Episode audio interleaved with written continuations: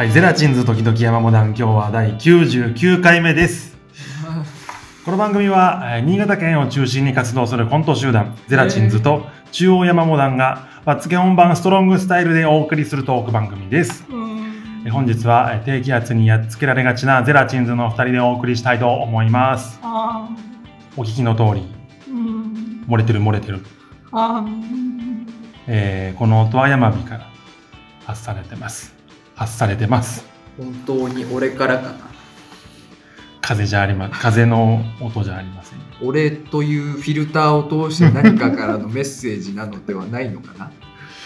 急に俺山本さんテイストが急になんか怖い。急で箸かけて、急に怖いやつ始まっちゃったけど。俺というフィルターを。いやー年末って疲れるね 二人とも、も師走を感じている。ういや年末って疲れるわあれるね。ちょっとやばいです私今今やばいらしいね。仕事の話を収録前に聞いたけども。たくたよ 収録に出なきゃいけないから、く本来ならば、たくたもう本来なら帰って 熱い風呂に入ってあ、そうそっちね。仕事仕事じゃなくてね。あーいやもう俺今日はさすごい一仕事終えてきてんのよはすごいあのー、い。一、二日かかる仕事を。そうそうそう いや計算上2日で終わらないやつをうん。あの前日の夜からかけて1日で終わらすという。それで来てるからもうなんかなんだろうな 多分だけど腕とかもげてると思う今 実は。実は、うん関節から多分だけどプランプランもげてると思う。こんな気合で、それは漏れるわ。いやフィルターを通して。疲れたよー これは。もっと疲れてる人いるから。そうなんだよ。俺が、俺どころじゃないやつがいるから。何を言ってるんだよ。もっと疲れてる二宮さんは今日もお休みです。理由はもっと疲れてるからです。もっと疲れる暇がない感じですよね。大丈夫かマジで。あの、そろそろちゃんと心配になって。すごく心配。あの、忙しいからお休みって言ってんじゃん。そうよ。ずっと休んでんじゃん。うん。あいつ、ずっと忙しいんだろう。忙しいのよ。大丈夫かあいつ。なんだかんださ、うん。この週はこの曜日ならうん。出れるから、ちょっとまあみんなでずずらすみたいなさ、うん。いいつもね、やってる水曜からちょっとずらすとかあるけど、それすらよ。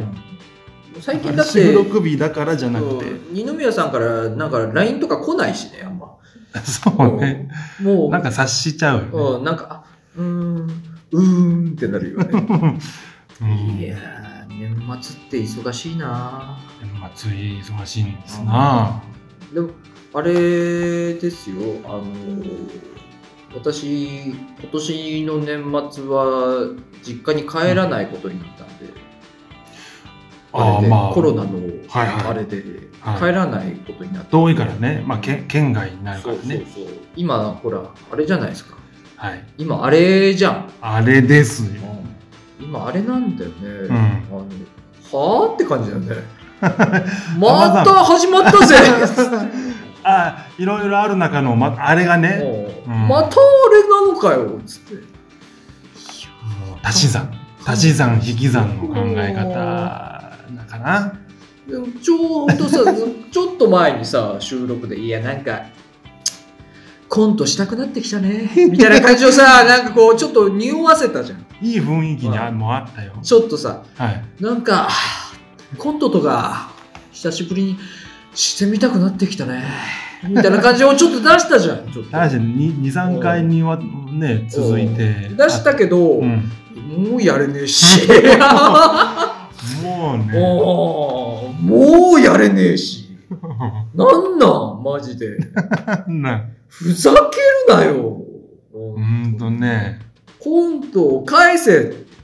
俺たちから、もう俺たち、私たちからコントを返してつって、本当にい。や奪われたなぁ。なんか、ネギツネみたいなやつにコント、お父さんを奪われちゃったなー え？お父さん帰ってこなくなっちゃったってめげ言って。つんでみたいなやつに。なんかお父さんが家に帰ってこなくなっちゃったよ、お母さんつって。お父さん取られちゃったんだよつって。ああ、うん息子からの視点で、帰ってこないのよ、もう。つって。多分だけど、二度と帰ってこないのよ、つって。返してっつって。コント返して可愛い名前のお父さん。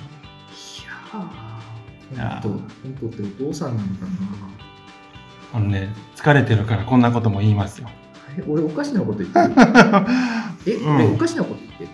あの、はっきり、ね、直前に言った言葉だけど、はっきり覚えてないんだけど、うん。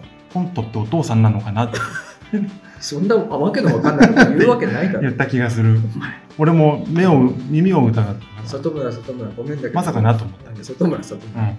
バカにすんなよお前。あんまりにもまあお前それはバカにしすぎだろ。え？それは長い仲だよ君とも。それはちょっとごめんだけどバカにすんなよ俺もね、うん。長い仲だよ。うん。嘘じゃ言わないよ。嘘じゃ言わないよ。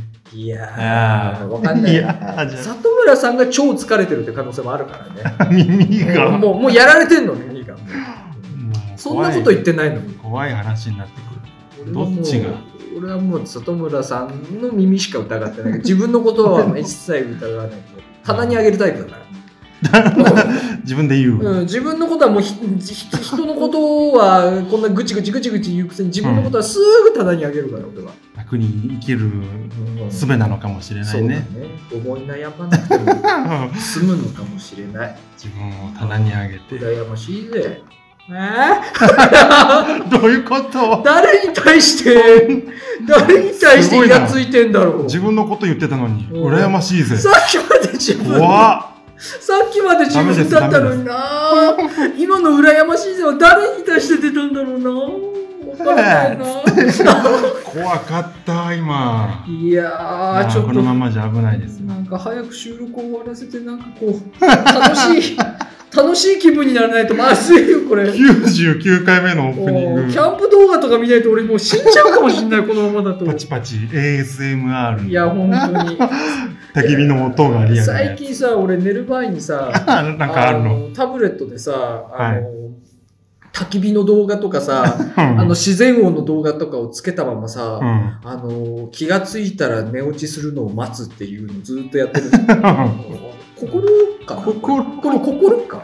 すごいな。うん。薬の代わりだな。最近の一番楽しみなことそれなの？よ 最近の,、うん。あの家に帰って楽しみなこと？あのお酒が好きな人は晩酌とかさあと、はいはい。お風呂の中でなんか動画とか見るのが好きとかいろいろあるじゃない？はい。俺はね焚き火の音聞きながら ベッドの中で眠りにつくのが楽しみなのよ。最近 えちょっとやめてその本当に。本当にあれな顔するいのよや大変だなと思って。すごい今距離感じたの。お前との間にわ今3キロくらい離れてるのね今たまにある俺の気絶でしょ。もう完全にだって 反応が返ってこなくなったの今。ごめん完全に。ああすいません。い遠くに行ったなやぁー聞いてんだなわかるなと思って。徒歩だったら45分くらいかかるくらいの距離まで行っちゃったなもう諦めるわ。途中で頑張ってタクシー拾う。わこのままだと。危ないんで。チャリだったら帰ってこれるけど里村チャリ乗れないからね。そうなのよ。ね。じゃあこのままじゃ危ないから。寝ぼけてんじゃねえぞ。ほんとね。俺よりお前だろ。オープニング。俺じゃないぞ言っとくけど。危ない危ない。誰が疲れてんだよ。俺じゃないぞ今の感じ。帰って。帰って俺もお牧場ゲームしよう。ー知らねえけどゼラチンズ時々山モダン第99回スタートです。下手くそになってる。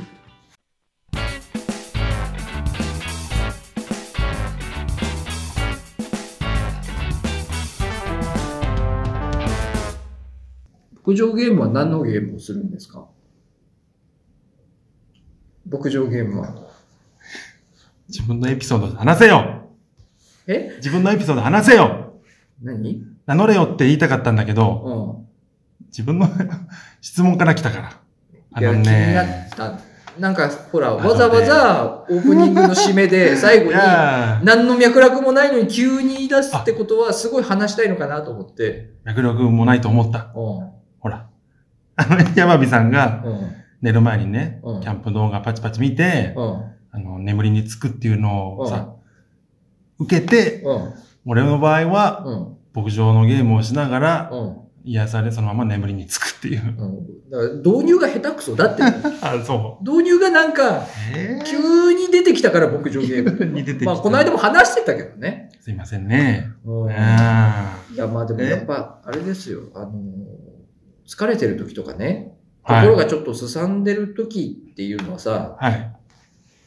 やっぱもう、自分の好きなこと考えるとか、自分の好きなことするのがやっぱ一番いいのよ、やっぱ。牧場ゲームなり、焚き火の動画なりね。ね。うんうん。一番いいのでしょ？だから、ほら、俺先週、先週っていうか前回のゼラチン使いでさ、うん。いろいろこう、熟考した結果、うん。とりあえず、スマホを買い替えようっていう結論に至ったじゃん。せ生活するためにはうん。生きるために。結果うん生きていくために。うん。あれでも、あのーまだスマホ変わってないでしょ変わってないね。うんスマホを買い替える前にちょっと買ったものがあって、あれ？買ったものがあって。前回だからそんなさ、いや、里村里村さ。優先順位を上乗せ上乗せ、自転車、なんなり、うん。カメラか自転車、いいね、つって、うんでも結局、生活に必要なものはスマホだなっつって、スマホの画面がバキバキに割れたから、変えなきゃいけないっつって、うんっていう話したじゃない。でも、里村って、疲れてんだって。里村。この場合は、疲れてんの俺か？この場合は俺か疲れてんのは。俺、いや、俺も疲れてるからさ。ん うんやっはい、ぱ、はい。疲れてる時にさ、生活の話とかしたくない 疲れてるから。わかるっちゃもわかるけどね。現実うの話ねうん。生活じゃないの生活のよ。話。生活じゃないのよ。うん疲れてる時はやっぱね、うん楽しいこと楽しいことを考えなきゃいけないの。疲れてる時は。特にまあ、うんどこにも出かけらんないしうね。ん。出かけら、うん、まあ、うん、まあまあそうだね。え？出かける系かな？まあ、いいでしょう。まあね、場合によっては。いや、あのー、里村さん。こうのん 季節は冬ですよ。え ?2、3日前から降り出した雪。そうだね。うん季節はもう冬。頭痛えのよ。この季節に、まあ、我々が考えなきゃいけないことっていうのは何ですか？この季節。この季節に。この季節だからこそ、うん。我々がうん。考えなきゃいけないこと、アジャストしていかなきゃいけないな、ここにっていうことがあるんだけど、それは何ですか？ええあるでしょう。この季節だからこそ考えなくてはいけないことうんうーん、やっぱりあんまり体を冷やさないこと。残念だね。そうか。残念だよ。里村さん、ごめんね。うん。残念だね。残念か。残念だよ。何にはなくとも、体を温めることが、里村さん、うん。残念だね。うん、残念か。そうか。残念だよ。外れだったんだな。正解は、キャンプ場が閉鎖しちゃうっていうことなのうん。もう二文字目でにやけちゃったよ。あ、あ、キャンプ場がうん冬だから閉まっちゃうってことなの。冬だからこそ。それが大切なことなのよ。我々にとっては。我々キャンパーにとっては。え？この季節、なるほど。どこでキャンプするのかって話なのよ。ああ、そっか。うんそれが、うん。あの、冬になって一番最初に考えなきゃいけないことよ。これからのシーズンね。うん次の春まで一体、キャンプライフをどうやってこうかって、これ一番大事な問題なの。これが。そうなのうか。ん。勉強して。勉強するわ。うんやっぱり、ああ、そっか。冬キャンプってあんま、キャンプ場は、まあところ、は新潟だったら奇跡的に、スノーピーク本社が、スノーピークっていうぐらいだからね。うんスノーピーク本社、あそこは通年営業してる、もう画期的な素晴らしいキャンプ場がありますよ。冬やってなかったら嘘だもんね。そうそう。すごいの、あの、しかも設備も整ってるしね。はいはうん、水道からお湯も出るし、あそこ、真冬に。外で凍りついてる、なんかお湯が水道から出るからね。い。なんと、うんでこも、んな説あ明。の、私ってほら、あの、人間が苦手じゃないですか。人間が。人気のないね。人気のなさを求めてキャンプに行くでしょ？はい、今までの話を考えるにそうですね。で、スノーピークくらいしか冬でもやってるキャンプ場ってこの新潟にはないから、うん。そうすると、スノーピークってやっぱ冬混むのよね、そこそこに。ああ、なるほど。で、雪が降ると、うんあの、その結構スノーピークって広いあのサイトがあるんだけど、うん。テント張れるサイトが、うん。ちょっと限定されちゃうの。ここしか張っちゃダメって感じで。危なくなる場所がああるってこの、と積もると帰ってこれなくなるところがあるのよ、なかなか。広いなぁ。いや、あのー大自然の中になっちゃう車とかじゃなきゃさすがに荷物運べないような距離のところだと、冬だともう雪積もると車乗り入れられなくなっちゃうから。だから、あの、この駐車場から近いところのサイトだけ開放するっていう感じになっちゃう。行きは良くてうも、ん帰りで、例えば、っそうそうそうそう。車で行ったけど、積もって帰れなくなっちゃって、みたいなことがあるかもしれないからさ。はいはいはい。だから、なんか、結局そうするとさ、近い距離で他のキャンパーさんがいたりとかするから、うん俺はちょっとそれが苦手なの、ダメだ。なるほで、まあ最初の問題に戻るんだけど、ど。うん。まあこの冬の季節どうやってキャンプしていこうかってことになると、うん。あのートイレとかが、うん。あの、冬キャンプ場閉まる理由ってトイレとかが凍っちゃうからね。水道とかが。凍って破裂しちゃうからトイレ止めなきゃいけないでしょ。うん。でも、トイレとか水道を止めてるけど、キャンプしてもいいですよっていうところが、うん。私何箇所か知ってんの。さすがう。んそれは。それは、あの、自治体に確認して電話して、あの、すいません、つって。あ ここって冬ってキャンプしていいんですかねって言ったら、んあー、トイレ使えないですけど別にそれでよければいいですよって言あ。うん。ってくれてるところを俺何箇所か知ってんの。うんうん。だからそういうところにキャンプしに行くんだけど、なるほど。でもトイレが閉まってるのよ。もうそう、うんそれで、それでもいいって言ってんだから。で、これに対してですよ。私が一番最初に言ったこと、キャンパーの。何を買ったのかと。私は。スマホを買い替える前に。あ、そう。スマホああ、こういうに戻ってくるんだ。スマホを買い替えるのをさておいて、う私は一体何を買ったのかというところなんですけど、ん。うん。スコップ。スコップ。なるほど。つまりトイレがないなら、うん。トイレを作ればいいじゃない。やっぱいいじゃない。出スた。コップよ。スコップを買ったの。アントワネット。トイレがないな思ら、穴を掘ればいいじゃない。あうん、それで、折りたたみの、ちょっと、あの、俺がずっと欲しかった、ちょっと可愛い折りたたみのね、軽量なスコップがあって、出た。ずーっとそれが欲しかったんだけど、うん。ちょっとなんとなく後回しにしてたやつを、うんそれがね、1200円、プラス送料800円のやつ。うん。お店で買えば多分1200円なんだけど、もうどこでも見たことがなかったから、それを。有名なメーカーなんだけどさ、うんでも、ありそうだけどね、スコップなんてね。でもやっぱ。ちょっとマニアックなやつだったんだね。うん売ってないから、もう、ここまで来たら買っちゃえっつって、忙しいし、つって、うん。全然そんぐらい稼いでるし、つって。それをね、買っちゃった。あ、それを買っちゃっ。買っちゃった。買っちゃっ買っちゃったの。まあでも、まあわかんないけど、価格的には可愛いもん。それをまあ買っちゃって。それぐらい。それと、あともう一個、ね。もう一個出た。もう一個。いや、ただね、トイレ問題は。え方は一緒。考 ある。えアントワ方は一緒。ネット思考法が。トイレがない？なら、買ったのは？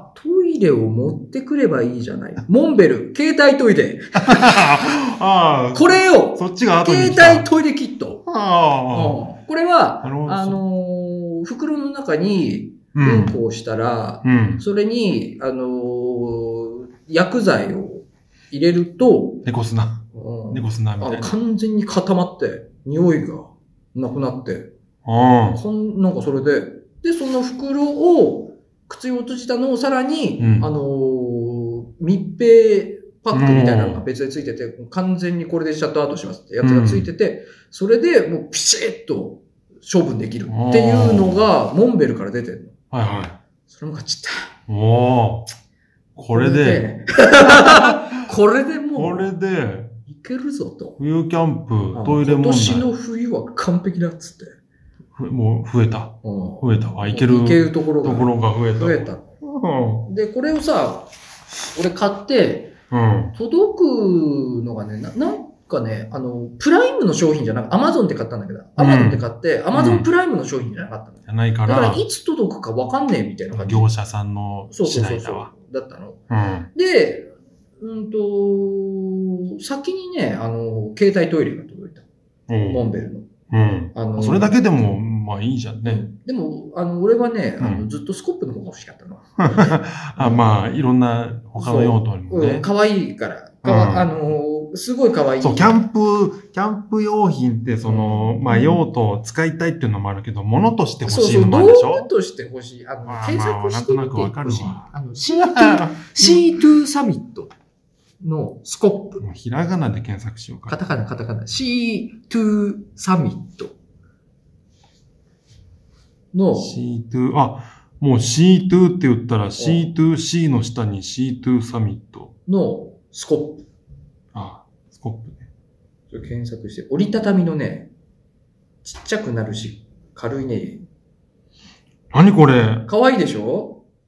え、こ、こっちそうそうそうそう、こっちの怖い怖い怖い怖何これ？い。いい感じでしょ？なんかガーデニングもできそう。そうそうそ穴、穴開けて、う。も、物として結。構いい感じでしょそれ。880円だってよ。うんあれ安くなってる？あれ？え？あごめん。今いくらって言った？ストーンさん。え？これだよね、こうのガーデニング。?880 円になっとるやんけ。880円。おい。あ、これじゃないのかな？俺が買った時1000いくらだったぞ、それ。ちっちゃい、ちっちゃくなった、これ。いや、絶対それだよ、それ。そ、それ、それ、それ、それ。は？あ、でも、えプラス500円送料かかるから。俺、俺800円それだったぞ。あ 送料なんか安くなってんじゃん。あれ？おい。あれ？違う業者が安くなって。あれ？あー、なんかもう嫌になってきた。あ あれ？こっちかな？ー、なんかもう嫌になってきた。い ?1100。あ、でもこれ、これ違うもんな。や、でもね、里村さん、1100。これですわ。このね、あ、うん、これ、こあ、れ、嫌になっちゃった。これ、これです、これ。これが、まあ、なんか、まあ、かわいいわまあ、いい、いいでしょ？かわいいでしょ、あのーでちょっと欲しくなるでしょ？これ折りたたみなのよ。これがね、折りたたみってスコってこう、そうそう取っ手そうそうが入ってるそうそうそう。あ感、画像はないかな？あ、画像はないな。じ。スコップのそうそうそう。中に、このあの、これがね、スポーンってこう、絵、絵はいはい絵がね、そのスコップのあの、ヘラのところに収納されちゃあ、うよ。もう見えてるわ、このでしょ？ストッパーそうが。そうそう。それいいでしょ？ピコって押すと。うんそれがね、俺ずっと欲しかったんだけど、うん。なんか手が出なかったんだけど、まあ、いい機会だからと。なるほどね。うん、買ったんだよ、それ。うんで、それを届くの待ってて、で、まあ、ある日なんだけど、うん。あの、不在届が入ってたのよ。もう、それ、もう、ほぼ、うんほぼそれじゃん。なんかうんタイミング的に。で、あ、来た来たと思って、うん。再配達の依依頼しようと思って。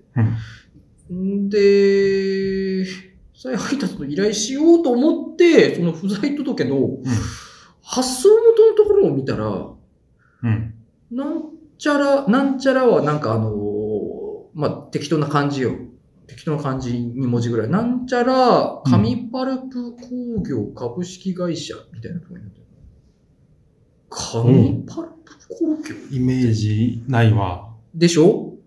うん。紙パルプ工業だって。スコップだけど、紙、あ、でもあれかと思って、なんんかネット事業部とかある系かなと思って、ねでかい会社でとか思って、ぶ検索、物流うん部部門だそう、ね。一応検索してみたのよ。うん。そしたらホームページがお堅い感じの企業ホームページで、うん。取扱い製品も紙とかなのよ、やっぱ。紙パルプだから、紙なのよ。うん。えーみたいな。あと放送用紙とかさ。うん。なんかうん。えー、と思って。ああと思って。待って待って待って待って。と思ってうん。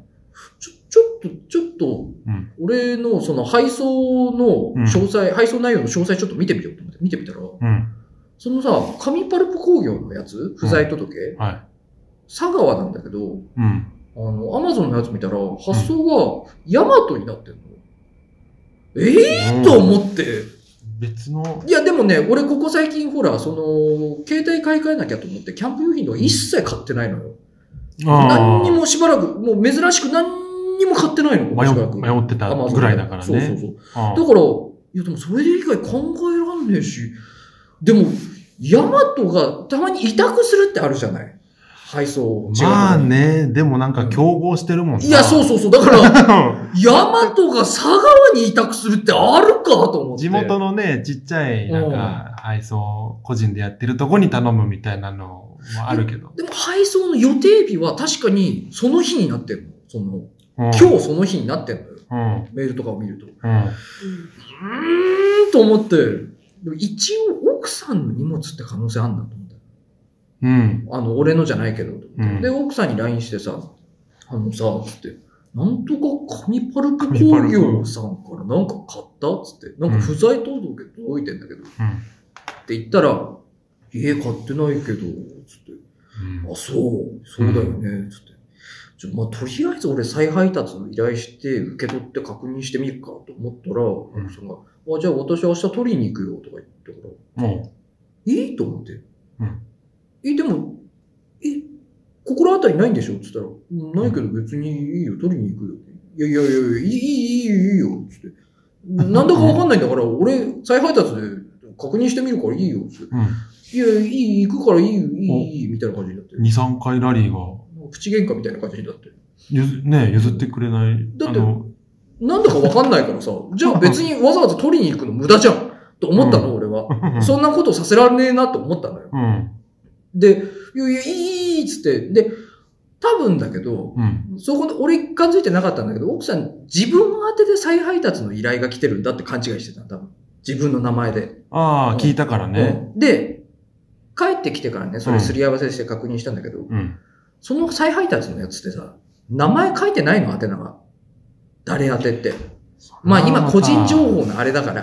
だから分かんない。の、どっち宛てに来たか。うん。だから、奥さん帰ってきて、でもほら、これ、誰宛てか分かんないんだよ、ちょっと、おう私宛てじゃないのか？みたいな話になって、うん。じゃあ再配達してもらおうか、みたいな感じになったのよ。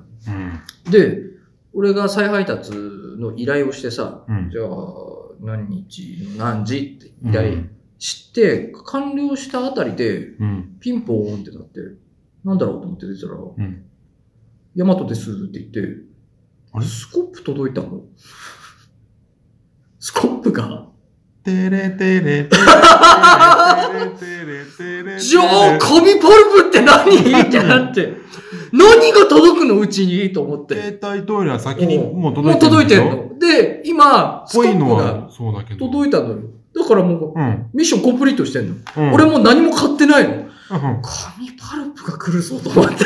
こっから、何が来るんだろうなと思って。まあでも見てみりゃわかるか、つって。うん。で、奥さんにさ、その日はもういいからと思って、奥さんにこうスコップとか見せびらかしたりして、うん。これ、つって、それ何なのつって、スコップつって、よかったねつって。で奥さんがトイレ行くっつった時、これトイレに使うやつつって。トイレに使ううん。まあそれは今いらないから、みたいな話をしてさ。俺すごいテンションめちゃくちゃ上がってるからさ、これつって出したり戻したり、出したり戻したりしシてコシコシコシコ。この折りたたみ金をすごい見せびらかしたりしてさ、いいでしょかわいいでしょつって。いや、でその日が楽しく終わったら、うん欲しいものが来たからさ。揃ったわ。うん、で、あのー、あくる日よ、翌日再配達依頼してたんだけど、はい。あのーそのまあ、再配達って何時から何時って時間が決まられてるじゃん。まあ、2時間ぐらいの間か。うん。えっ、とね、まあ、再配達を依頼したのは金曜日だったかな。うん。で、土曜日の14時から16時に届く予定だったのかな。うん。んで、まあ待ってたんだけど、うん。全然来なくて、頼むよ。全然来ねえの。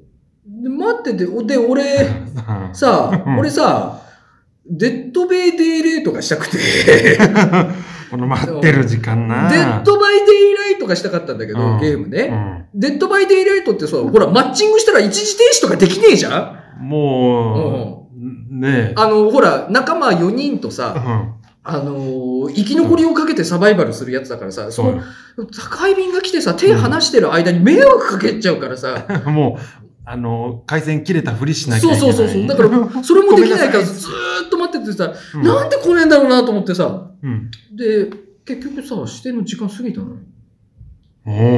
で、マジかよと思って、来なかったよと思って、もう、う。うん。切れちゃってさ。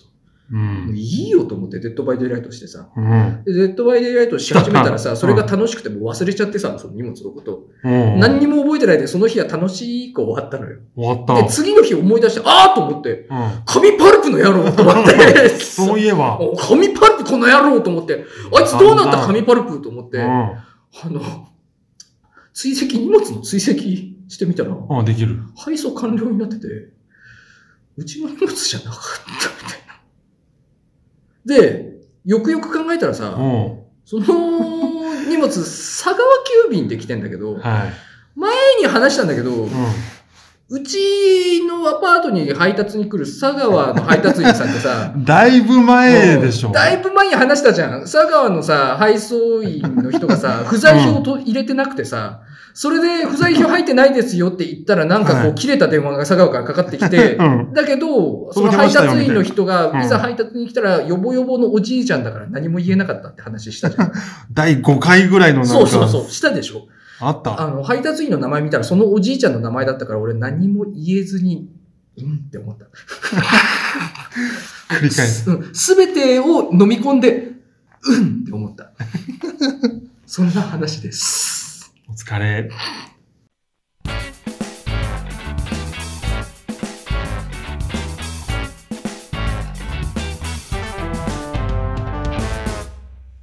もういくつ寝ると、お正月。お正月にはタコあげて、駒を回して里村亮です。何言ってんだ、お前。お正月。はお正月っていう歌、何言ってんだ、お前。大丈夫か。お正月っていう歌なんですよ。ああ、あれ、最近タイト思ったのルが、お正月なんだ。うん。でもお正月に歌うとさ、うん。もでも、あれ時すでにさ遅し。もういくつ寝るとって言ってるじゃん。うん。でも、あの歌ってお正月にかかるよね。そうでしょ？タイムラグあるよね。もう、時すでに遅しなのよ。そうだよお正月に歌っちゃうと、うん。ダメだよね。りょうくんどうしたの？って、もうもうそれ、終わってるよっつって。早く来い来いお正月ってそうそ、うそう。りょうくんっつって。だから、12月26日にジングルベーって歌ってるってことでしょ？そうよ。もう過ぎたよっていう話でしょ？過ぎたよ。ね今歌うのがちょうどいい歌な。だから今年1993って歌ってるってことでしょ、えー終わったよっつって。うんうんもう終わってるよっつって。に2020だよっつって。教えてくれる人もちょっとうざいんだな。うん、20なんだよお前、その小ボケやめろよっつって。カラオケでおっさんが歌ってるんだから、終わったよっつって。終わったよ歌わせてやるよ。2020って歌えばいいのかっつって。違うだろうっつって。アップデートするわけじゃないスチャダラ。パーとライムスターのあの、曲で 歌い出し。そうでしたね。わかんない。え？スチャダラパートライムスターのなんかあった。フィーチャリングライムスターのうん曲知るね。勉強不足？え？2020、これを聞いてろ。スタルライムスのコラボレーションっていうやつ。勉強します。今年じゃん。今年の歌？今年の歌、めっちゃいいよ。え、聞いてないの？の俺聞いてないかおも。前めっちゃいいぞ。あの、一時期ラジオを聞いてた時期にもう流れてっちゃったんちょっと。ライムスのコラボレーション。一緒。すごいところがまた。ね、時代がもう一回そうだね。2020に来た。うんすごいいいぞ。ね、こんな話っていいの？ね。確認し、確認してみるわ。ごめんね。ちょっと俺ね、今日話したいことがあるその前に、何何ななすごいいっぱい今、今気持ちがすごい動いたな。何い話したい、話を用意してきたのはあるんだけど、その話した前に、いことがその前に。は話したいことがあるんですけど、その前にうん、さっき起こったことなんだけど、うん。うちの会社って、うん。愚痴にはなり、ならない、したくないんだけど、うん。あの、恒例の、辞めるやつ特有の会社への愚痴タイム始まる。毎年、うん。まあ、まあ今年も難しい、まあ気をつけてやるん、や、やる予定みたいなんだけど、忘年会がえ、今年もやるの？今年？今年もやるこのよ。のご時世に？このご時世。でも君んとこの会社ってそこそこ大所帯よ。まあ、全員、まあ希望制でさ、うん希望制なんだけど、うん何人やる、来るかわかんないんだけどさ、忘年会やるんだって。今年？今年。でもそれ、あれじゃん、もう、忘年会兼送別会みたいな感じになっちゃうなのかな？と、まあちょっと俺もね、その辺わかんないんですけど。うん。それで、うん。その、催し物じゃないけどさ、おその優秀社員賞を決めましょう。みたいな。お MVP を毎年、おそういうのやるのよ。おあの、社員から投票を募って。お嫌いだ、そういうの。でしょ？ああんまりすごい嫌い。あんまり良くないでしょ？それ、何？いいことある？それ。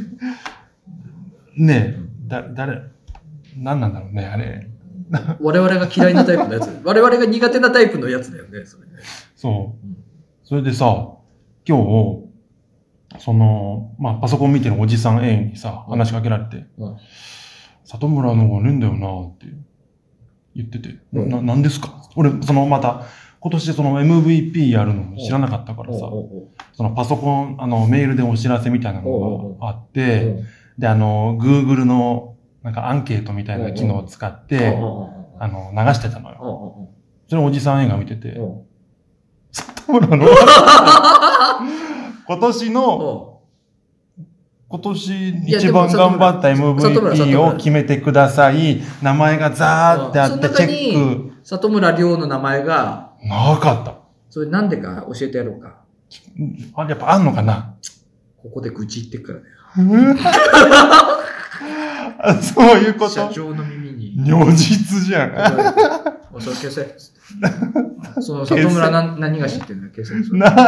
名前を言うのすらも消う、せおこがましいわ、おこがましいってか。うんその新潟の、新潟のシティハンターみたいな名前のやつ、そいつ消せっつって。サイバー。サイバー感ある。うんで、その、なりょうちゃんみたいな、りょうちゃんみたいなやつ。りょうちゃんだよよ。りょうちゃんではある。名前なら、名前だけなら。海坊主みたいなやつ。見た目して、け消しちゃい顔のパーツ見坊主みたいな。消しちゃいだったのかな牧村ってやつ消せっつって。間違われてる。わざと間違われてる。お兄ちゃんの方じゃんっつって。だとしたら、ああ、ごめん、わかんなかった。香るのお兄ちゃんの方。香り、香りね。香りの方。り。そうなのよ。あそうか。うんじゃあ、ま悩むことも。まあ、それはないよ。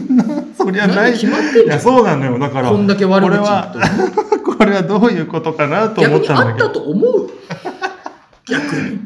投票する人はいると思いやー、まあ投票でも、だから、あれよ、だから、例えば、例えば、あの、朝日新聞のアンケートで、現政権についてどう思いますかっていうアンケートで、うん。とてもいいと思うっていう項目があると思うか、う。あないと思う、俺は。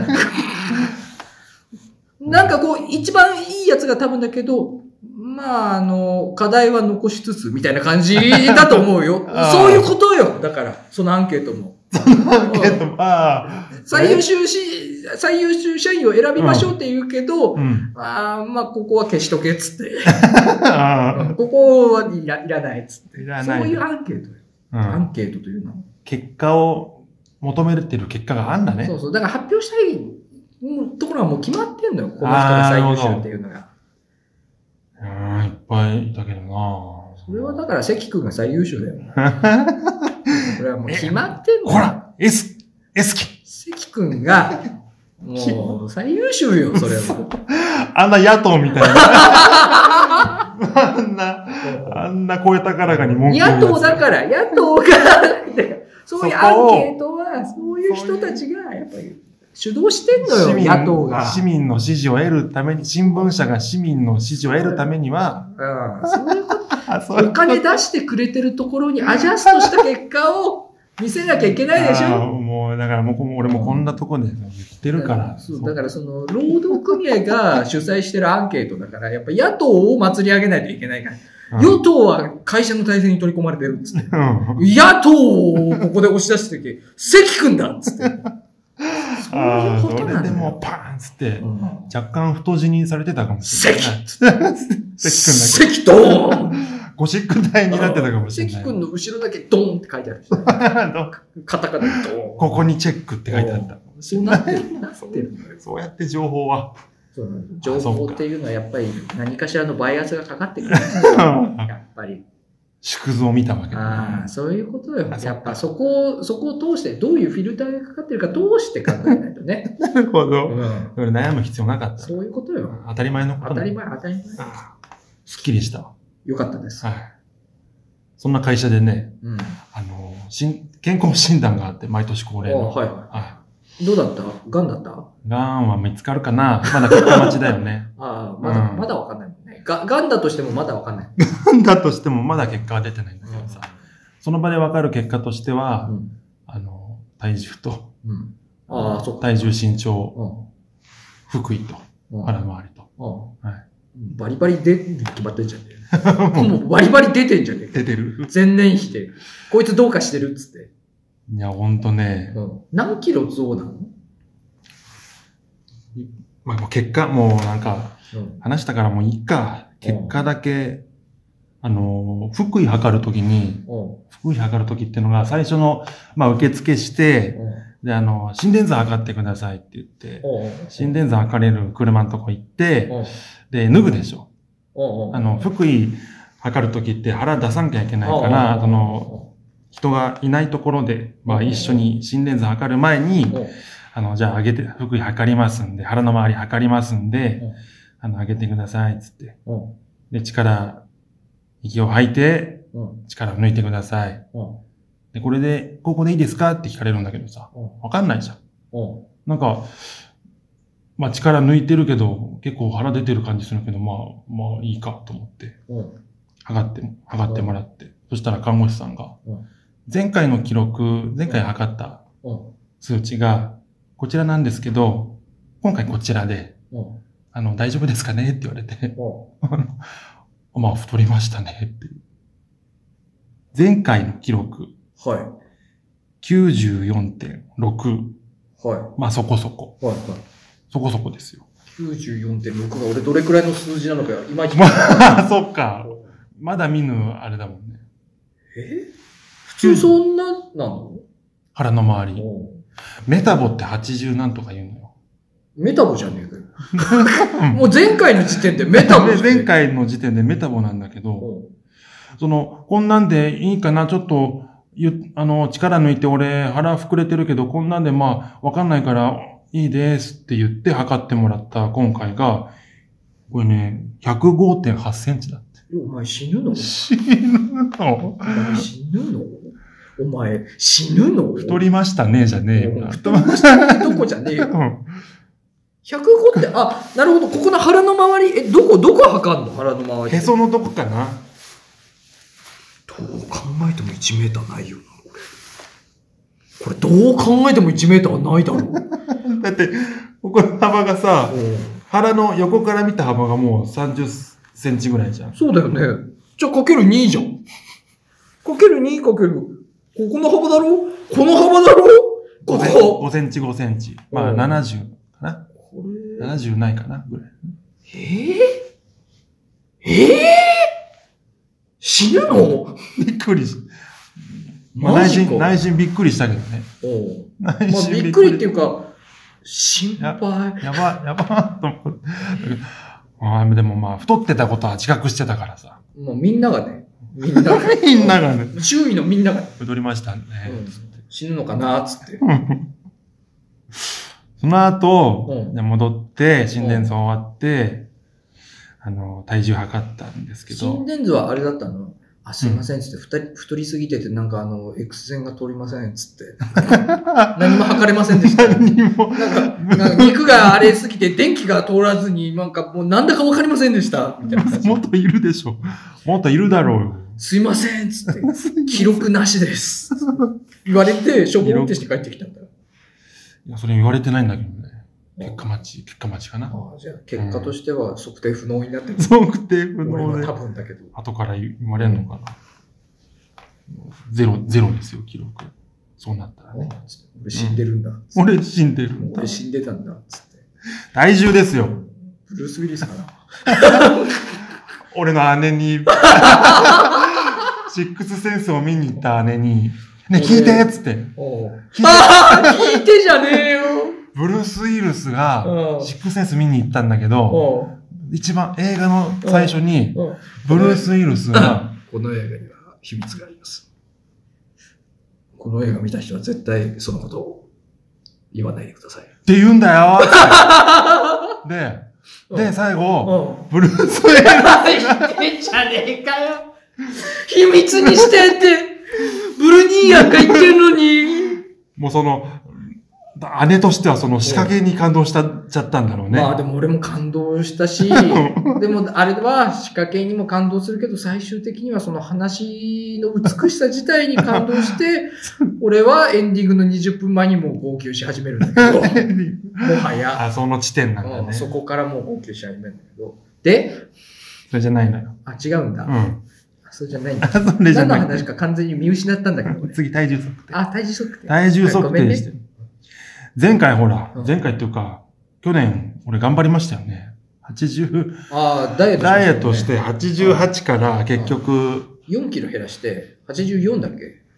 そう、うん3にもうちょっと届かないところあまで中行ったんです途半端だよね。中途半端5キロ痩せるって言って4キロ痩せるっていう中途半端なやつやったよね。やりました。ううんん。本人だけが清々しい顔してた。がすごい。本人だけは痩せたなーって顔してたっていうやつあったよね。頑張っ頑張った達成感だけ残った。うん周りは、どうせならあと1キロいけるって顔してたけど、うん本人は清々しい顔してた。甘、甘、最後の甘さがすごかった。うそれで、その後、ダイエットした後に、んまたリバウンドしてて、うんその、去年測ったのが9月なんですけどう、ん86.6に戻ってました。うんううんんまあ、微増、微増でもないか。まあ、2キロくらい、うん2キロ、3キロくらいか。うん。で、今年ですよ。うん。えー体重がうん96.5。終わってんじゃん。プラス10キロ。プラス10キロ。終わってんじゃねえかよ。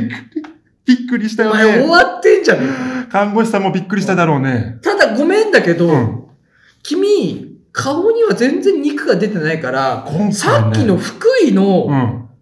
お腹周りのあれが答えなんじゃないか？え？内臓脂肪。ごくり。あれのせいなんじゃないのか？ファットスプレッド。そういうことなんじゃないのか？ということなのかな？君。だって顔はそんな太ってないもん。うん。シンプソンズのお父さん。まあそうだね。う んまあ言われてみればそうそうまあでしょうん、そうだね。そうイメージしてもらえると。そででも、う。里村さんは、あの、シンプソンズのお父さんよりもうん、ちょっとシュッとして見えるのよ、顔の形的に。だからこうん。そ、お腹の方が、えげつ怖い。怖いやいや、マジで。そう。君、やばい今回のね、それでね、ちょっと。もうこの体重測ってくれた看護師さんもう同じこと聞いてきたの。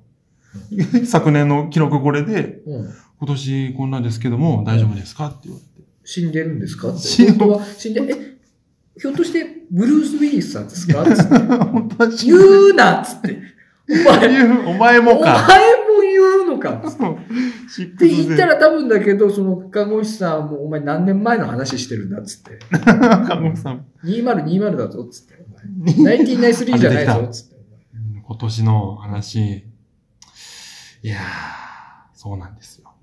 どうなんですよ。そうなんですよってなんだよ。やばい。って思って、あの、ついにね、私、あれ、買いました。あのスイッチで、ちょっと話題になってた。あ、待って。スイッチで話題になってたってこと当は、てたがるな。スイッチ版デッドバイデイライトか？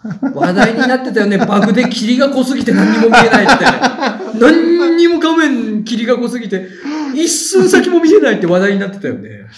俺3本目になっちゃうの。あの、プレステ4版買ったよーしかもなん、かあのークロスプレイにしてるとなんかラグか何なのか知んないけど、うんスイッチ版の人だけ足が遅いっていう致命的なバグがあるんですって。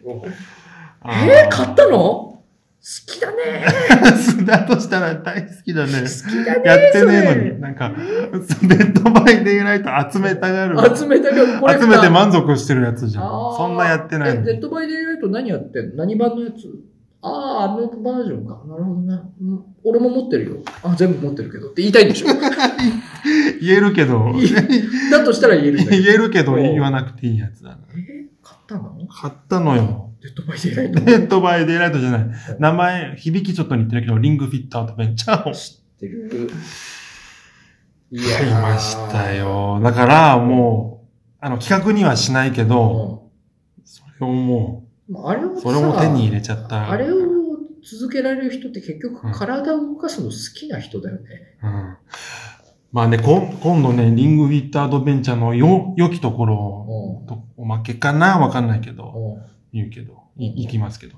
ゲーム好きほどあれはね、あの、ちゃんとしたくなる、あ、そうなんはい、仕掛けになってるんで。だ。まあ、だから、期待してみんな待ちましょう、里村さんの数字をね。2021年、うん。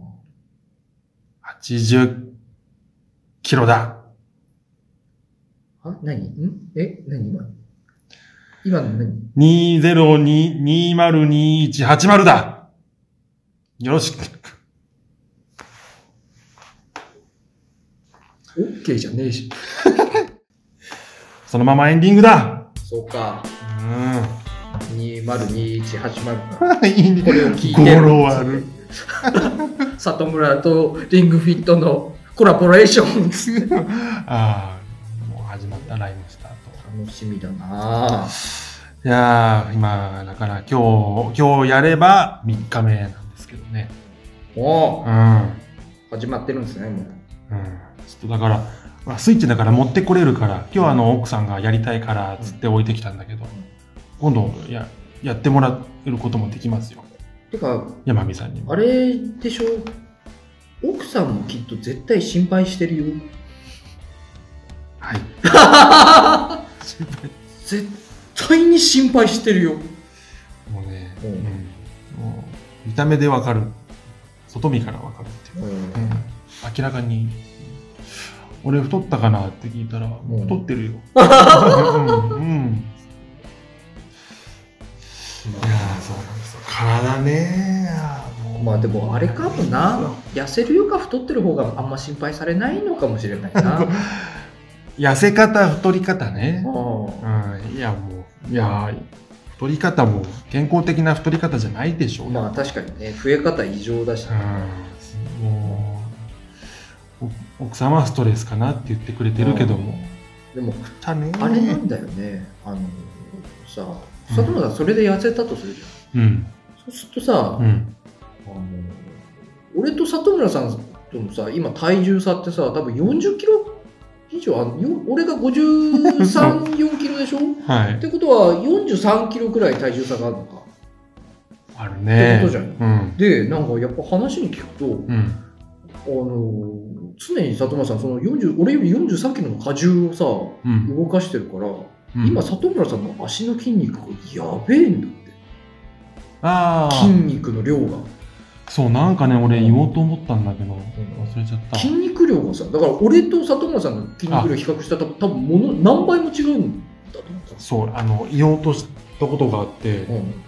あの、俺、うん、腕と足の筋肉あるのよ。いやそうだから、うん。体が重いからそう。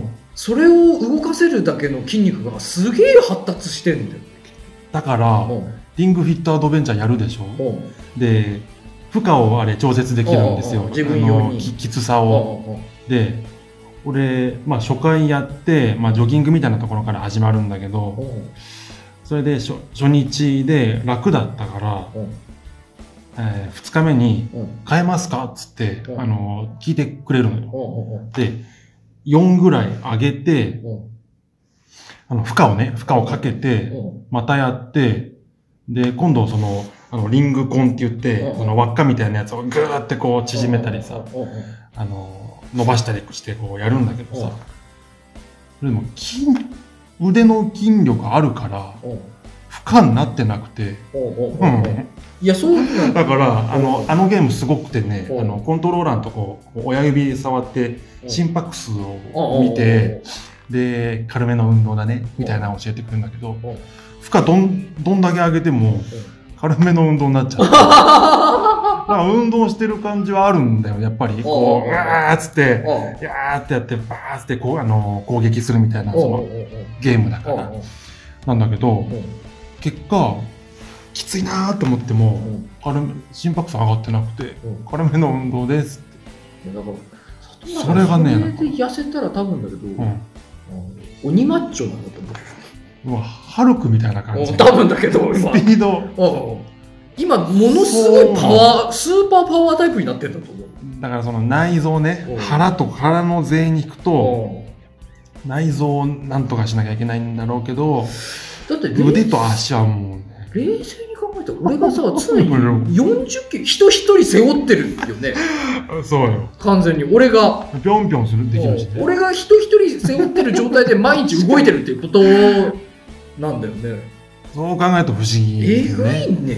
自分の体をね、ん不思議ですよね、そう考そこまでだって身長も、まあ言うて、10センチも違わないもんね。まあそうですね。それでだって、いや、本当よ。それで人一人分の重さ違うって、それで動けるっていうのがまず半端じゃねえよな。着ぐるみのバイトだね。いや、本当だよ山火さんの。そそれでも、あの、汗一つかかないっていうね。そうなんだよ。ちょっとそこがね、その、エクササイズいろんな種類があってさ、あの、リングコンを腹に当ててグーっていうのもあるんだけどさ、あの、腹筋を鍛えるっていうのそればっかりやんなきゃダメかな、みたいな。なかなかね、いや、でも、あの、内臓脂肪って別に腹筋をつければっていうことじゃないから、た代謝を上げないといけない。うん。で、なんか一説によると、うん。腹筋をあんまりその太ってる状態でつけすぎると、うん。あのー脂肪の下に筋肉が形成されちゃってうん。で逆になんかそれでガチガチになっちゃうと痩せづらくなるっていう説もある筋肉の上に脂肪が残ってる状態でだから基礎代謝をどんどんどんどん上げてその腹筋ばっかりやりすぎないで、うん。多分腹筋をすると一時的に多分余計腹出るよねそこの筋肉なんか聞いたことはあるるよ。筋肉がこうなる、うん。まあ、だから多分だけど腹筋集中じゃなくて、うん。基礎代謝をとにかくあ上げるっていうあ、まあやっぱ全身そうそう動かすのでいいんだ。筋肉量を本当増やすっていう話になるんじゃない軽全身く、軽く汗かく程度とか言うしの、ね。やっぱり。要は全身のそのカロリー消費する筋肉をうん。全身で何パーセント増やせばその分使うカロリーも何パーセント増えるから、うん。プラスマイナスでカロリーがあの前よりもいっぱい佐久間さんが消費するようになって食べる分を裏上回る消費量になればうん。徐々に痩せる。脂肪が、そうそうそっから、貯金をそこから切り崩し腸始める。筋って聞いたことあるな、筋肉量ということですよね。誰なの？だ、はいべんいっぱい勉強してきたね。え？いや、知ってんなと思って。あ、もう死ぬの？急ぬ？に喉に。今気気がついたの？あ、俺ブルースなんです。俺、ブルーあーっつって。で、ね、タイミング。うん奥さんにね、さあ、もう寝るんだっつって。明日からは違う毎日が待ってるっつって。で光に包まれていくの。はあいなくなっちゃう。気づかれたからいなくなっちゃう。自分自分で気づいてね。あ、自分で気づいた。あの、ラストシーンでね。これあのーラストシーンし知りたくない人は聞かないでください。ラストシーンでね、あのー気がつくのよ。自分が？ああるきっかけで。はいはあっつって気がついて。い。うん。でね、あのーほら、マコーレカルカルキン君ってさ、はいはい。うん。見える子。見える子、幽霊が見える子ね、うんマコーレカルキン君が、あのと、ブルースは二人で、そのいろいろなこうはやり取りをするうちに、うん。幽霊っていうのは何かやり残したことがあるから、この世にとどまってるんだっていうことに気がつく。ああ、もう、伏線、そう。で、ブルースは、それ自分のがあって気づいたときに、うん奥さん奥さんにね、うん語りかける。だからやり残したことが二つあった。あった。一つは子供を助けたかった。これは叶った。ななぜ叶ったかというと、まあ、高齢カルキン君を救った、うん。幽霊が見えることで押しつぶされそうになってたカルキン君を救ったから。一つは子供を助けたかった。これうん。た。もう一つ、君に愛してると伝えたかったんです。たら、もう聞こえないはずなんだけど、うん。あのマコーレー・カルキン君とその別れ際にカルキン君が言うのよ、うん。あの奥さんに話しかけるなら寝てる時がいいよっつって聞こえてないようでも、きあの聞こえてることがあるから言う言うの、うん。ブルースはその夢枕そうね。寝だね。てる奥さんに語りかける。そしたら奥さんがね寝言で、ん私も愛してるよああ、ちょっと。でも2つやり残したことはその瞬間かなって、うん。ブルースはさあもう眠るんだっつってちょっとそれ。で光に包まれていくっていうね。いやー、上、それだけでうんもう上手ね。ね。直接会話できるよりいいね。エンディングにね、その奥さんがね、うんその奥さんはずっとこう、毎晩毎晩ね、二人の結婚式の映像を見ながらソファーで寝落ちしちゃってるんだけど、ダメダメ。エンディングでその二人の幸せだった頃の結婚式の二人の笑顔の映像でホワイトアウトしていくっていう。っていうシックスセンス、今ネタバレしていいのかな？もううん2020だからいいんじゃない？いい話でしょ？いや、もう普通に涙出てるわ。いや、俺もこれを説明しようとすると涙出そうになる。いやー、すごいな。いや、一回見て、本当にいい話なのよ。な、わかるわかるな。単純にいいのよ、これ。ああ、え、なに、ど、なにこのエンディング？シックスセンスのセンスのエンディングになっちゃったけどね。年の瀬感あるな。はい。はい。じゃあ、記念、記念すべきはまだあれだな。えー、99回目、はいえーこの辺にしたいと思います。はい。えーもしよろしければ、えー画面の下のチャンネル登録と高評価ボタンをお願いいたしお願います。します。それでは、えーおまけも同時配信されると思うので、えーそちらもよろしくお願いします。えーあはいあり。がとうございました。おまけです。はいはい。いい話なんだよな。いい話だったなただ単にいい話なのよ。みんながみんな優しいっていう話なのよね。映画シックスセンスの話ね。みんな登場人物全員優しいっていうのがすごいね。結果。ああ。登場人物他にいるんだ。カルキン君と、カルキン君とブカルキンルース、君のブルニーアンと。お母さんとのまず確執みたいなのがあってさ、うんお母さんは見えてること分かってないから、変な子。とかそうって思ってるあで、そこの二人の確執みたいな。はい。で、ブルースと奥さんの、うん。要は本編中はさ、ブルースと、あの、話してくれなくなった奥さんっていう対比で描かれるのよ。本当は声が聞こえてないだけなんだけうん。ど、奥さんが自分と会話してくれなくなったっていうことで、うん。奥さんとの間にトラブルを抱えてるっていう感じになるんだけど、ああ。これ全部がすれ違いで、うんみんながお互いのことを思ってたっていうふうに最後まとまっていく。あ、そうか。そうあの、カルキン君とお母さんのもそうなの。で、そその二人の関係を作ったのはブルースだし、うんで、その、カルキン君は、その、ブルースともう唯一無二みたいな関係になるんだけど、うー本当は消えてほしくないけど、でも、うんその、このままブルースをこう、苦しませ続けるわけにはいかないから、うん。自分を救ってくれたブルースを自分も救わなきゃなっていうことで、っていう話ね。みんなが、そうだね。みんながお互いのことを思いやって、そうなんですそれをさ、あの、ちょっとホラーっぽいテイストでそう、よくやろうと思ったね。絵に描い、絵に描いのったようなっていうか、めちゃめちゃいい話をさ、これがね、そこがこれが要は、ジャンルとしてはホラーなんだよね、あれって、ね。俺としてはだからうんホラーだったのよ。でも結果見ると、みんなホラーじゃなかったっていうのよ。うん。最終的に。そうね。そうなのよね。だから、シャマラン監督。それこそ、山本さんも大好きだけどさ、うん。シャマラン監督はすごい。すごいんだな。これ、あれだよね。あの、うん。ネタバレ注意ってサムネに書いとかないと。そうね。あサムネに、シックスセンスネタバレ注意って書いとかないと。そうよ。怒られるよね。俺 俺もちょいちょい怒られるけど。おーうん。いやそうなのもう、どう、シックスセンスはでも、有名だからってわけにはいかないか、やっぱりね、これからまだ。これはね、結うん局そのオチを知っててもね、うんそのオチどうこうじゃなくて、やっぱその話の見事さで全然見れちゃうと思う。そう、まあそうね。うん今話聞いてもやっぱそうだもんな。単純に、まあ、ちょっとでも興味あったらね、流し見でいいやと思って、それこそ俺がよくやる1.25倍速ぐらいで見てもらってもね、いいとあ、思うけど、本ね、当？でも、ね、結果俺はそれを何回も見返してるから、ん本当に面白ければ多分ね、もう一回見ると。うんおすすめでごわす。ちょっと怖いけどちょっと見てみたいなそうね、ホラーの皮をかぶってるからね。そうなのよ。一皮かぶってる。ヒューンっつっうて、んあの、机の下の、あーヒューンそうそうそうっははっていうはぁってやつ。だうんあれも、あれもね、結果的に、あこれは、なんだろうね、その、うん霊を救っていく話だからさ。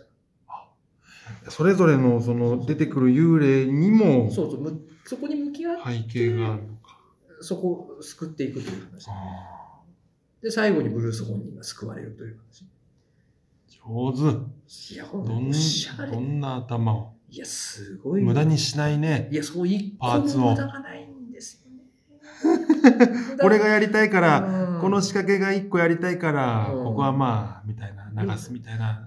やっぱさ、お俺もさ、常日頃考えてるけど、仕掛け先行で作るとさ、うん。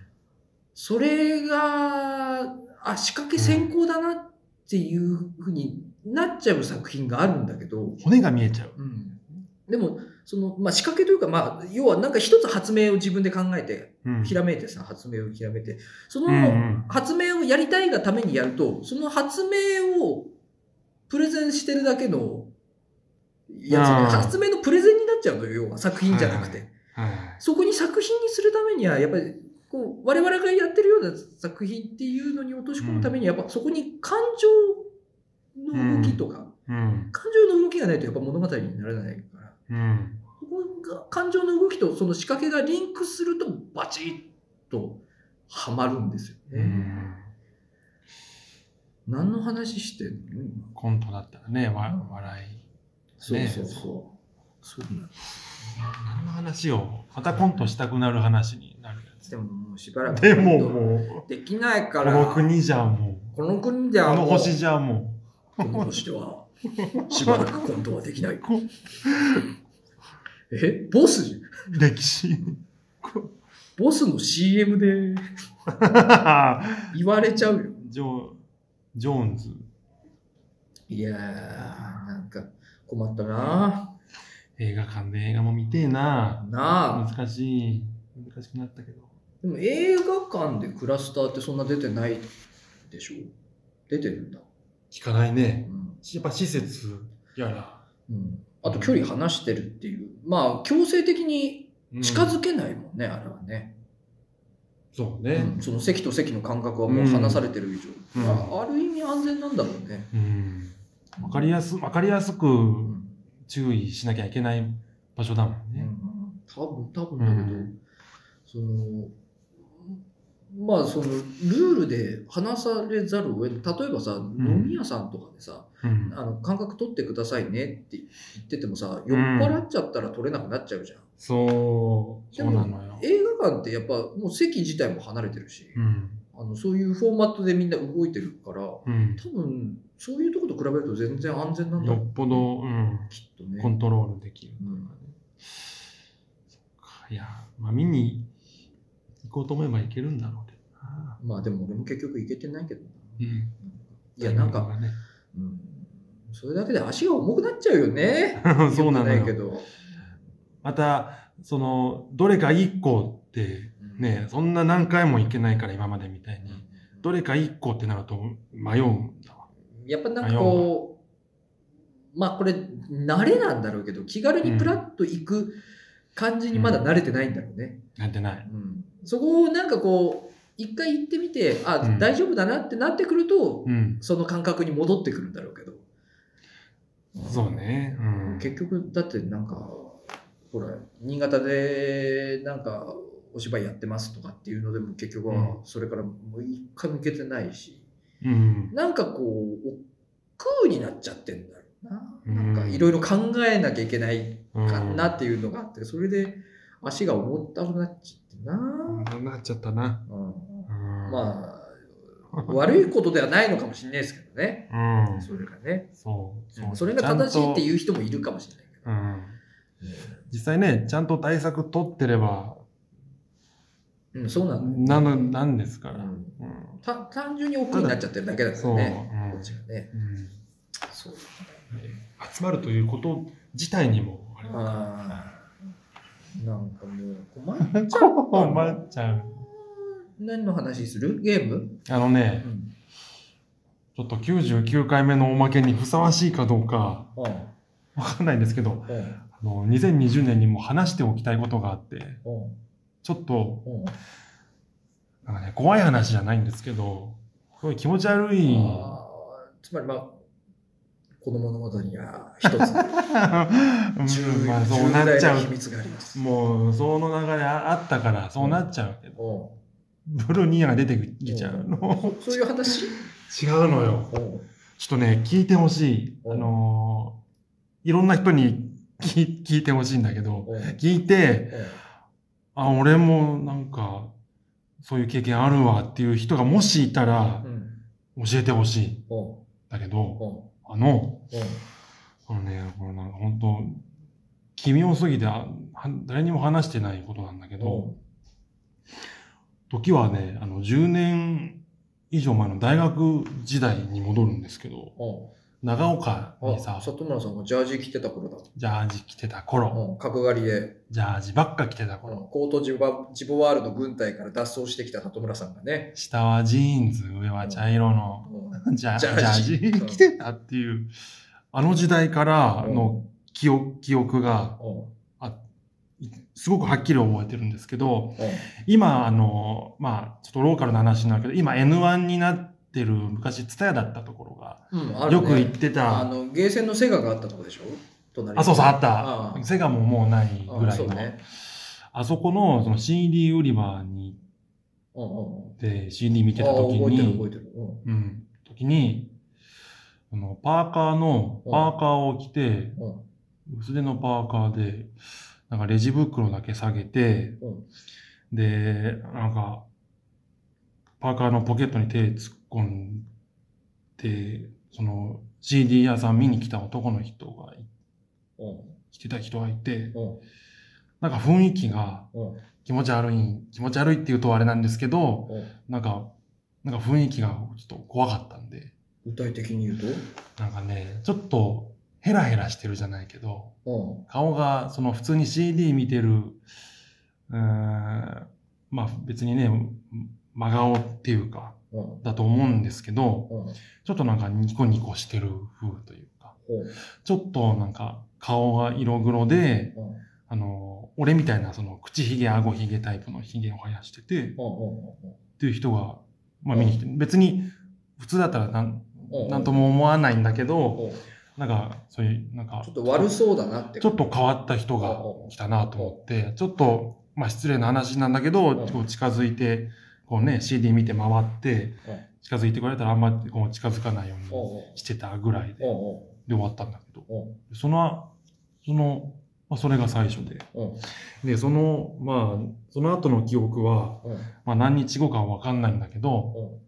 その、長岡の、うん。あの、橋を俺歩いて結構渡ることがあったんだけど、長い橋なんですけど、そこでも、その、橋を渡ってるその人を見かける。うん。同じような感じで、そのパーカー被ってて、で、なんか、プラプラ歩いてる感じっていうかう、んその、ちょっと、年齢は？なね、その時の印象は、同じか下ぐらい。下。下？下ぐらい。下？あー。なの。で、うん。なんか、その、長岡にいた時代、うん。大学時代にもう、な、いろんなところであ見かける人だったのよ。うん。で、で、三、その大学終わって、うん。で、三条に住ん、住み始めて、うん。まあ、ちょっと地名でね、ちょっと申し訳ないんですけど、わかんないところ。で、また別のとこ住み住み始めて、で、ちょっとやややこしいんですけど、実家のある新潟市で遊ぶことがうん。もうああるじゃないですか、うん。あったんですけど、要するにだから、最初で見かけた長岡から、まあ、車で2時間ぐらいのうん。距離の新潟市で、まあ、遊んで、その、俺が覚えてるのは、あの、バンダイのビルボードプレイスとか、うん。あの辺うん。りでも見かけたのよ。おうおう。同じ人。おう。じゃあもうあ同じ感じで、その道路を歩いてるっていうか、その時の服装パーカーで、はおん同じ感じ。同じ、顔も同じ感じ。パーカー着てて、うんで、なんかこう、薄手のね、スウェット地のパーカーに腕突っ込んで、うんで、なんか、レジ袋ぶら下げてるみたいな感じの人。で、なんか、怖いとかもなんか思わなくてう、ちょっとこう、うわーって思ってたの、毎回。うんいろんなところで見かける。うんうんで、ついう、ん先週、うん先週、その会社終わって、遅く、遅くなったんだけど、うんうん7時とか8時ぐらいに、うんね、暗くな、暗くなってる時に、かい車、あの、会社の駐車場から車が出そうと思った時に、横切った人がいて、うんうんその、その人だったのよ。そのさ、毎回持ってるレジ袋っていうのは決まったやつなの？ねいや、わかんない。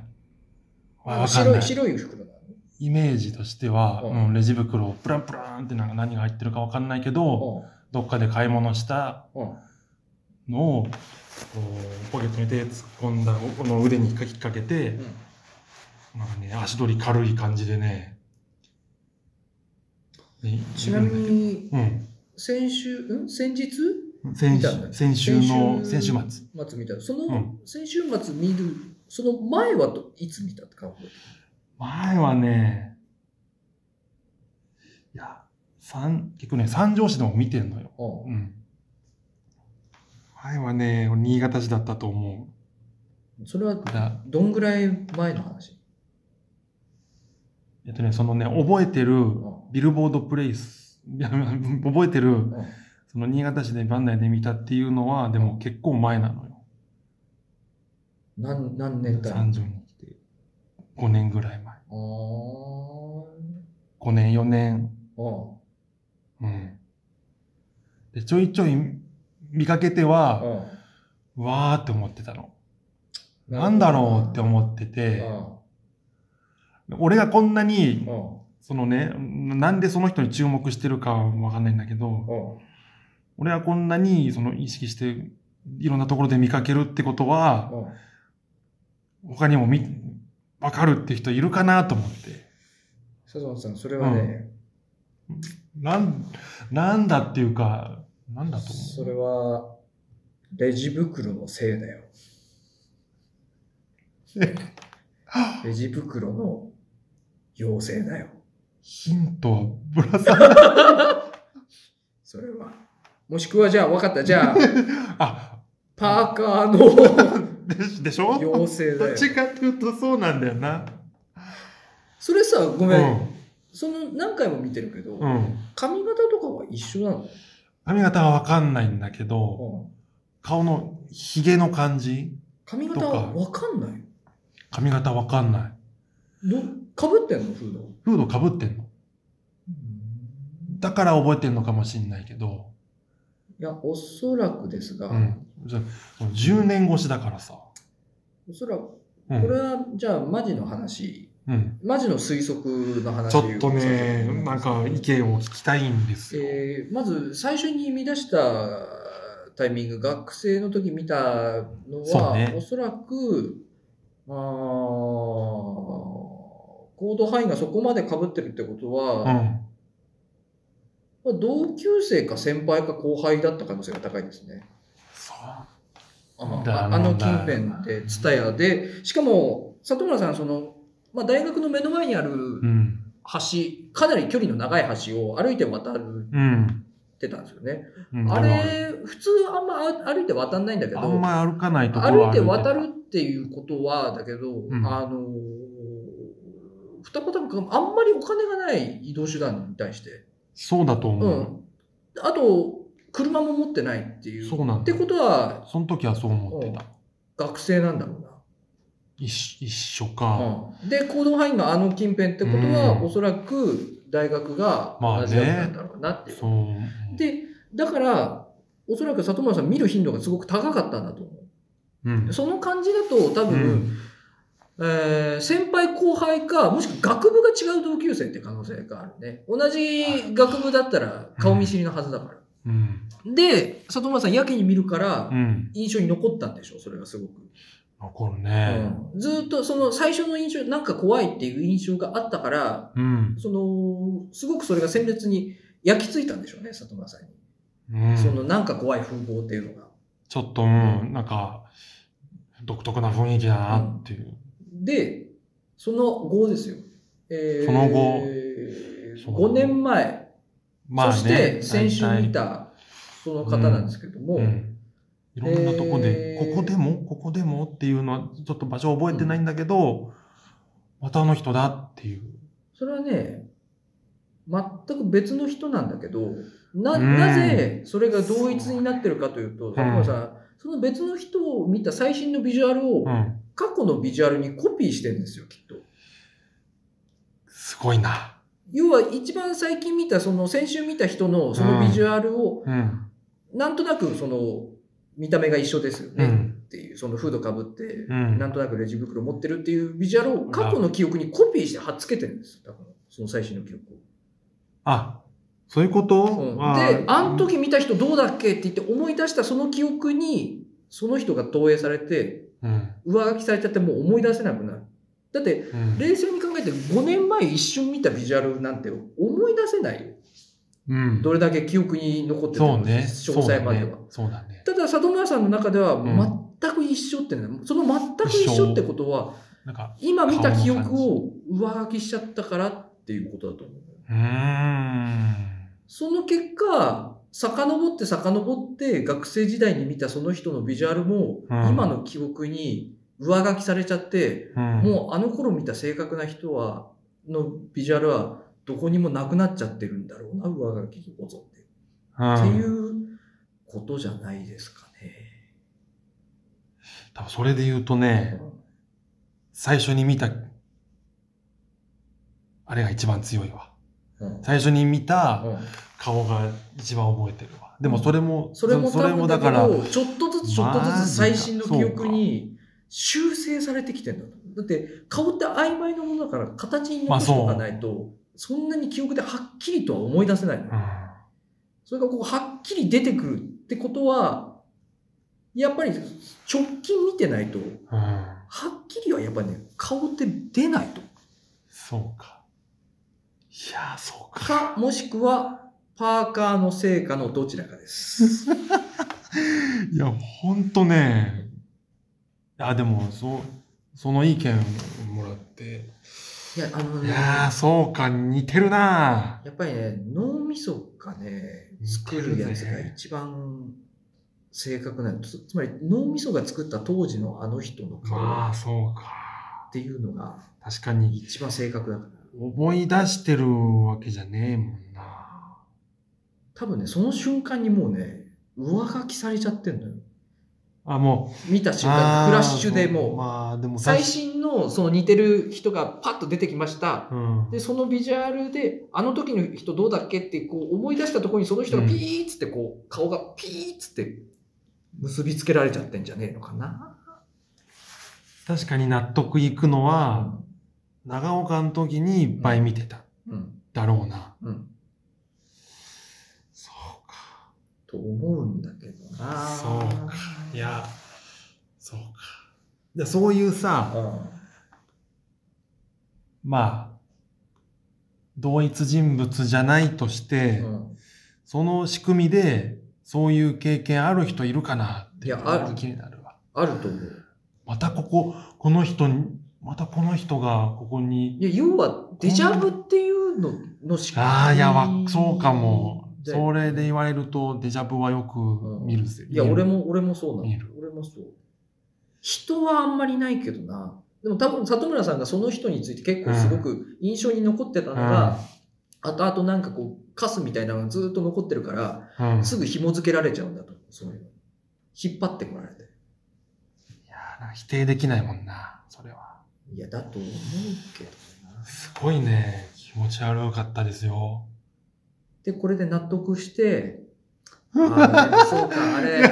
もう、そうホラーのさ俺のあれだったのか。いや、そういう人間の脳みそって怖いなと思って帰り道、車に乗ってパッと上げたらその人が、ゆっくりとこっちを振り返って。超怖い。いや、ほんとね。いや、俺、いや、まあ、普通の人だとしたらすごい失礼なこと言ってますよ。でも、こわ、怖えな。いや、それね、その時の怖かったって感じもね、うん多分だけど長年蓄積された中で、他のやつがそぎ落とされて怖いだけがどんどんどんどんこうん。まあう、洗練ね。されてってるんだと。ちら、そんな人のことをじーっと見ないから、ちらっと見て。まあ、なんとなく、だってあの頃の里村さん、ヤンキーとか苦手だったから、その時の、うんなんかあれ、苦手意識がすごくずっと残って、なんか別のものに変わってってんじゃない？その時の不安定な精神に刷り込まれたのか。いや、でも否定できないな。いや、ずっと気持ち悪かったんですよ。ずーっとだから里村さんの中でのそのフードのせいが最新版に上書きされて顔をちょっとずつ変えながら生き続けてるんじゃないですか。この先、何年も。何年も。フードを見るだたびに。ってさ、そう、いや、物理的にだから、10年、10年後うもん同じっていうのはおかしいもんね。うん、だってそういうタイプの人ってさ、ヤンキーとかってさ、流行に敏感よ。うん。全くアップデートしないってことまずない。ああいやーちょっと、うんマジで考えてくれたからすっきりした。ちょっと真面目、マジで考えてくれたからうん納得しそでもこれ、あれだな、あの、納得した後でもう一回出会うのが一番楽しい。う。いやーそうなのよ。すげえ見ちゃうかも、俺。やっぱりいたそその、次会ったら、うんすげえ俺見ちゃうわ。ううん。ん。多分だけど、違うなってなったら、うん多分呪いが解けるんだ。解けるなその瞬間うん。な。ああ、ちょっと違うわってなったら、今までも、あるわう。んその説はあるわ。いや、ちょっと、会いてえな。次会いてえな。どうする？あの、すごい、玄関にビッタもうダメそれはダメだろ。ピそれはしかも、あの、これから帰る、入ろうとしてる玄関の外に張り付いて、覗き穴見てるのを車から見えちゃったらどうする？お前。え？もう帰れない。う あ、ん玄関にいる、あいつ、つって。クロックタワーのバッドエンドみたいな やつは、バックミラーで見えちゃうやつね。そのパターンか。そう、あのね、怖さ的にはベターじゃないのよう。ん窓にベターじゃないの。さらーいるっていうのがね、と、怖いんですよね。いやの脳みそが作り出すっていうーいやちょっ中国ほどあやふやなものはないですか？と、確か形に残ってに。る。うん。納得いったわ。納得いったし、とね、ちょっと拡散して、ちょっとこれ聞いてもらって、うんなんか、同じ経験してる人、ちょっと、いたら教えてほしいわ。欲しいです。いや、もう2020年ちょっと、すっきりしました。ありがとうございました。2020。これを聞いてろ。はい。ありがとう。おまけ、いいいい時間ですか？だいぶですよ。だいぶ。うん超過、超過してる。俺の、うん俺のモヤモヤをちょっとスッキリさせてもらう時間になりましたけど。はい。じゃあ99回目のおまけ、この辺で、えー本編も一緒にええ配信されてますので、チャンネル登録と一緒にお願いできたらと思います。